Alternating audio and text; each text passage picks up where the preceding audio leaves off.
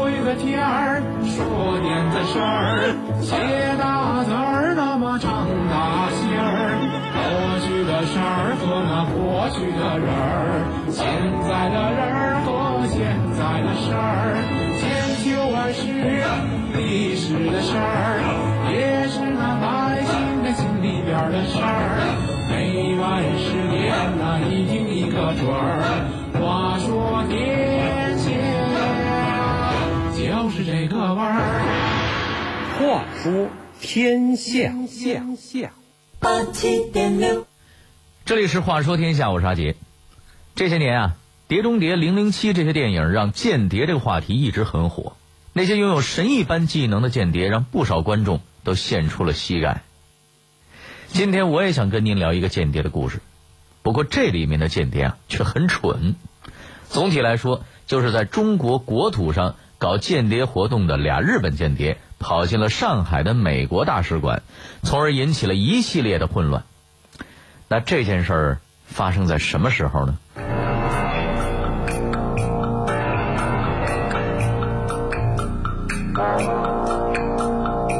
一起间谍案为什么会引起中美日三方的混乱？当日本间谍闯入美国大使馆，美国公使与他们的上级领导发生了怎样的矛盾？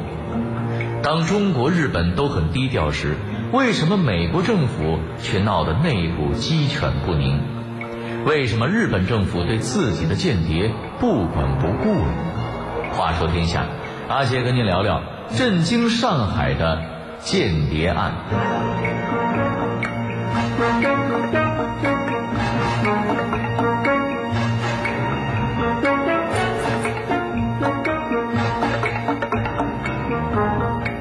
这件事儿啊，发生在一八九四年底的上海，当时在美国引起了朝野震动。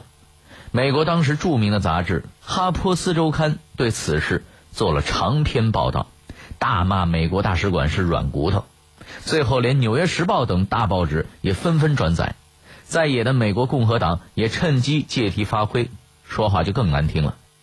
当时的克利夫兰总统被在野的共和党骂的是狗血喷头，共和党领袖西奥多·罗斯福，也就是后来的美国总统，鼓励议员们发起弹劾。那位说了，到底是什么事儿啊，能让远在大洋彼岸的美国政府都不安生？这一事件啊，在美国历史上被称为“上海间谍事件”或者“上海间谍丑闻”。当时躲进上海的美国大使馆的间谍是俩日本人，一个叫南内有次郎，一个叫福原林平。虽然是野鸡没名儿，草鞋没号，但是在那一刻，他们登上了历史的红地毯，成为了万千政治人物的焦点。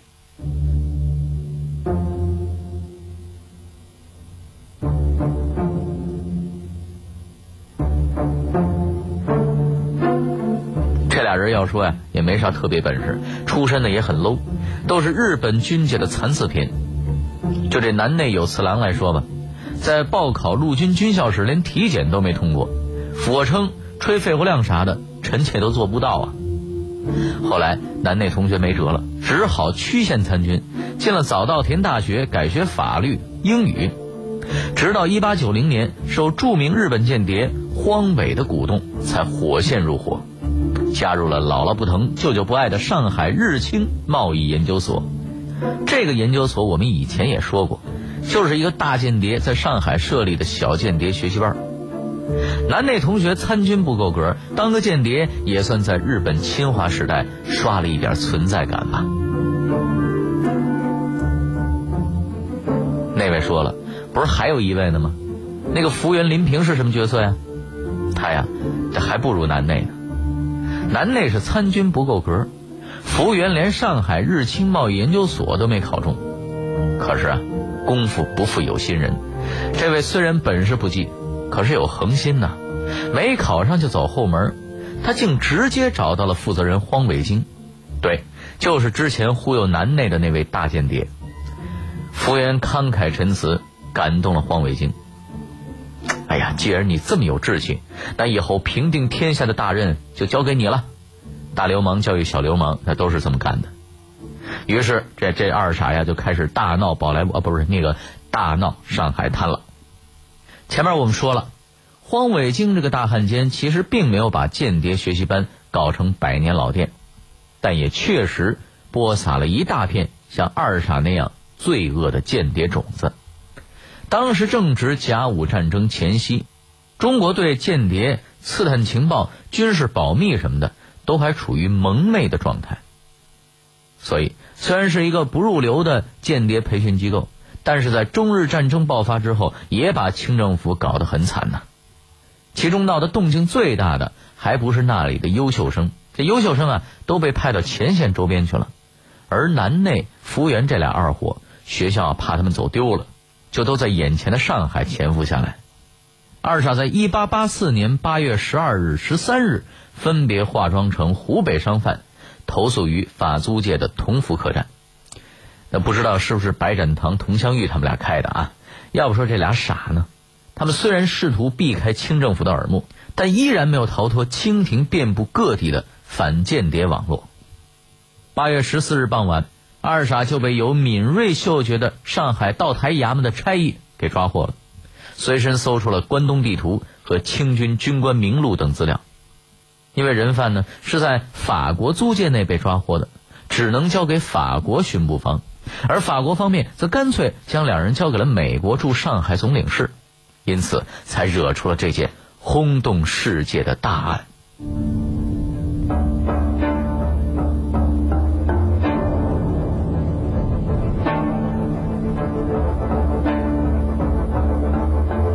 这两个间谍最后到了美国大使馆，又受到了什么待遇呢？为什么大使馆的公使会和上司吵起来了呢？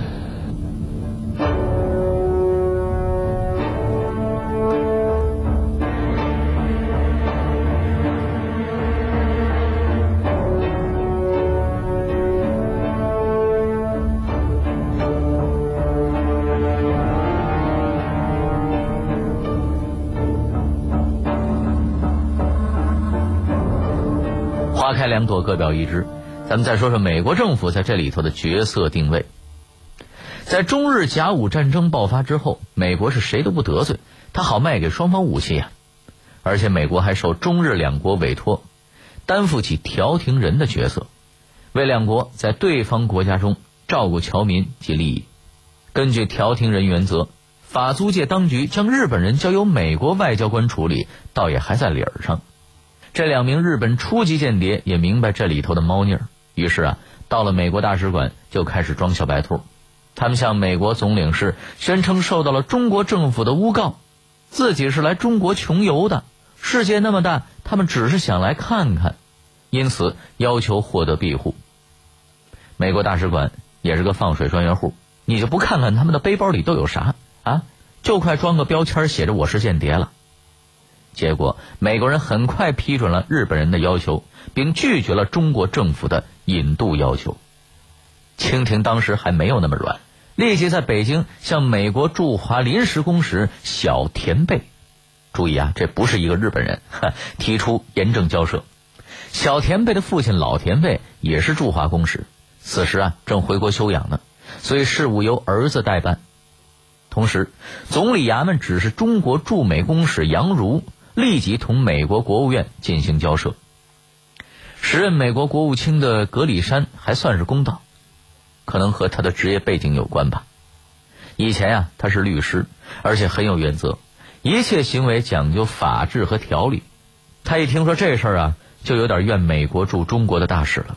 怎么能这么办呢？你中立也不是这么个中立法啊！这是典型的向着日本拉偏架呀！我们还得卖武器给中国呢。于是格里山怒了，立即指示小田贝，要不把你爸爸找来办事，要不呢就把那俩日本活宝间谍给交出来。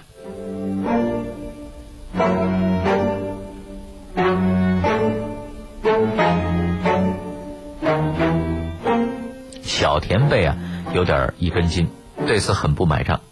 他认为，既然美国人充当了调停人，就应该有自己的立场。美国在华享受治外法权。两名日本间谍不应该被引渡给中国，而是应该接受领事的裁判。你格里山了解中国现在的情况吗？啊，将在外，君命有所不受啊！你还是少掺和吧。为此，两人还发生了激烈的争论，电文往来十分频繁。这小田贝啊，估计是受了那俩日本间谍的贿赂。你们家大人都同意交人了，你还在这儿唧唧歪歪。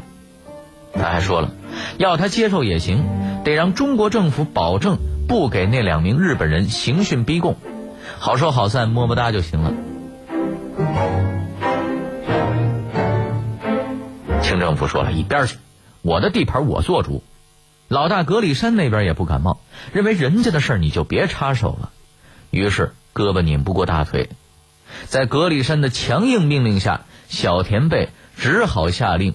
将日本间谍移交给中国政府，不过格里山还算给小田贝面子，也象征式的跟中国政府施了点压。中国政府呢也卖了格里山一个面子，至少表面上答应了不酷刑、不处决这俩间谍。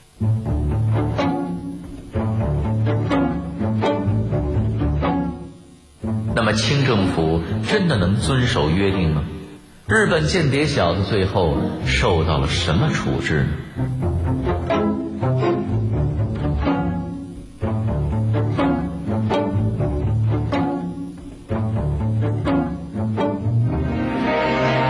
有一些过往，我们可以从影像中寻找；太久的过去，我们可以从书籍中还原。还有一些在时光中流淌的故事，让我们为您从电波中再现。乾隆皇帝又有点到了一九三五年，日军是话说天下，带您用声音徜徉在历史的天空。两名日本间谍被移交给了中方之后，满以为有美国大爷撑腰，至少你中国政府得给我个单间儿。两菜一汤伺候着吧，想得美，此一时彼一时了。当时答应美国是为了赶紧把你们俩给诓出来，这回啊也该我们耍一回赖了啊！果然，两江总督刘坤一亲自下令将人犯押到南京审讯，直接就是皮鞭子蘸了凉水招呼呀！满清十大酷刑轮番给小日本都用上了，最后还判了个斩立决。您想啊？甲午战争都打上了，那中国对敌国的间谍还能有个好吗？不凌迟就算是给足面子了。不仅如此，与此同时，在天津和浙江也发生了多起日本间谍案，都是那些山寨间谍机构的蹩脚学员干的。清政府这回逮着了，也是打算把他们直接给咔嚓了。当然，从现代外交的角度看，这么做呀，确实差点意思。不过当时清政府哪懂这些呀？你打我，我杀你几个间谍，咋地了？可是美国看不下去了，人家直接派军舰从长江口进驻宁波示威来了。可是啊，美国还算是谨慎，毕竟还惦记着卖武器给中国。于是国务卿格里山的想法还是占了上风。你爱杀不杀，爱打不打，跟我没关系。明确了美国处理此类事务中的界限之后，天津和浙江的间谍案也很快审理完毕。最后，清政府更是不含糊，把这五名日本间谍分别在南京、天津、杭州斩首处决，但是并未事先通知美国方面。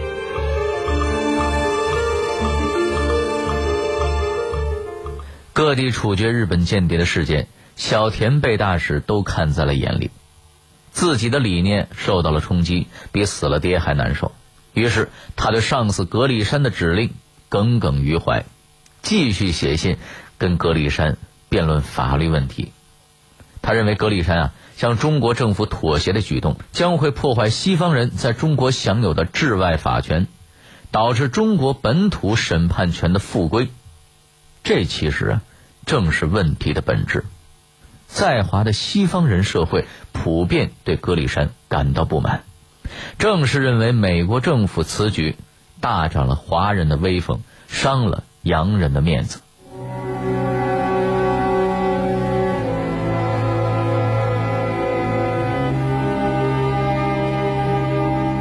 同样被格里山激怒的还有驻宁波的领事福勒，他是著名的扩张主义者，他将这些事通报给了马萨诸塞州的联邦参议员洛奇，洛奇随即在国会对格里山的政策进行了猛烈攻击。那么，这场攻击引发了多少风波？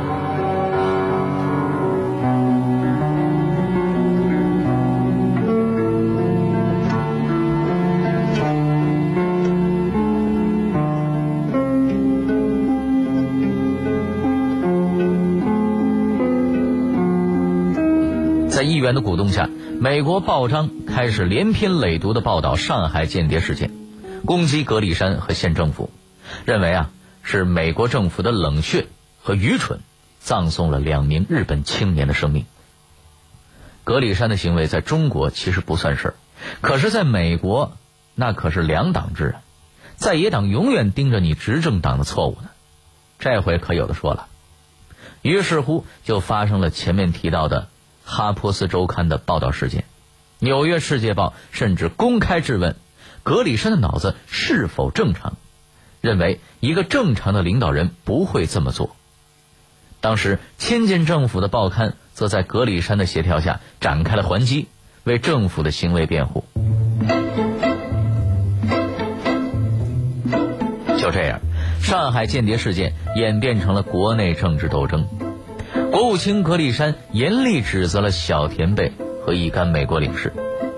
格里山觉得你小田贝是借题发挥啊，不拿我政府当回事儿啊，已经危及到县政府的稳定了。事情的最后，考虑到毕竟下级反对上级是大逆不道，助长这个风气以后，哪个执政党都不好管理国家。于是这件事在亲近政府的议员的帮助下，格里山最终。抵抗住了国会中反对派的猛烈攻击，获得了惨胜。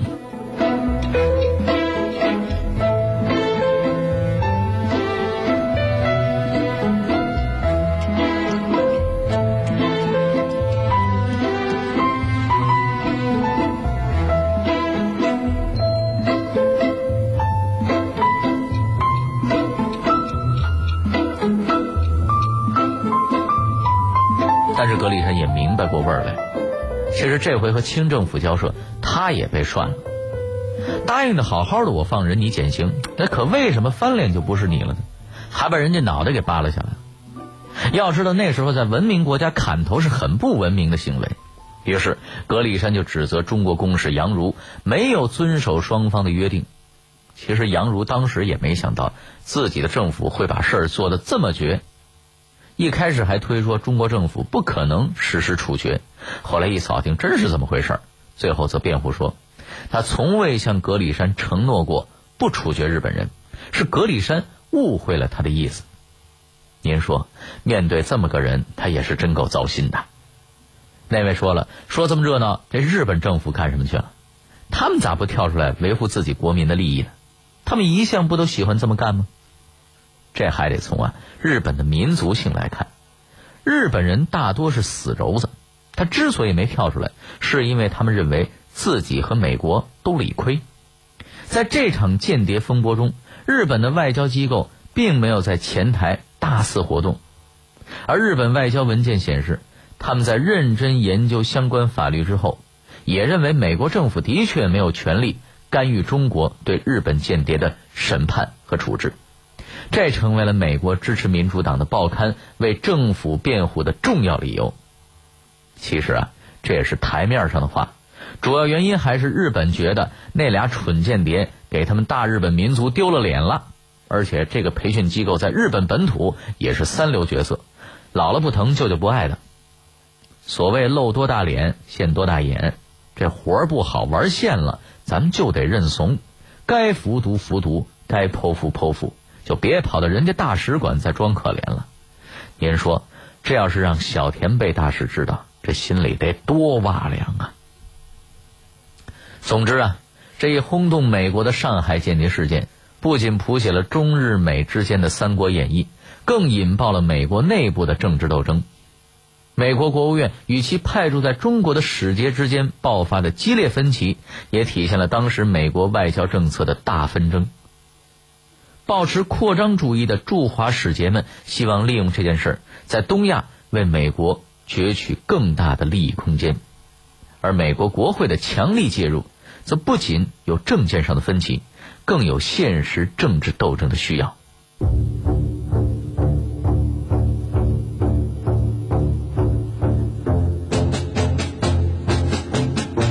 甲午战争是刚刚走出内战的美国第一次介入国际事务，是他主动睁眼看世界和伸手管世界的开始。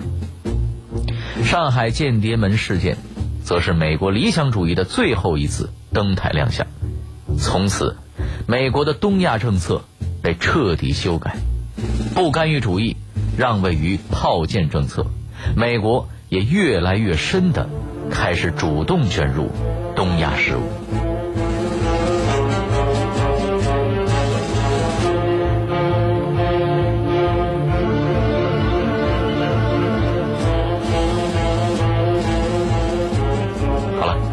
里是《话说天下》，我是阿杰。明晚十点，更精彩的节目还在等着您。接下来，请您继续欣赏北京文艺广播的精彩节目。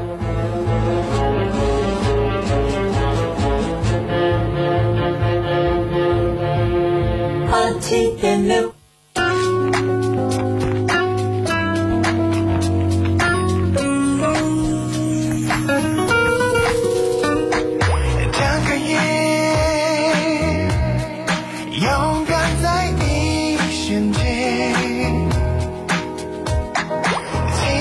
感觉，生命中注定的危险。很危险，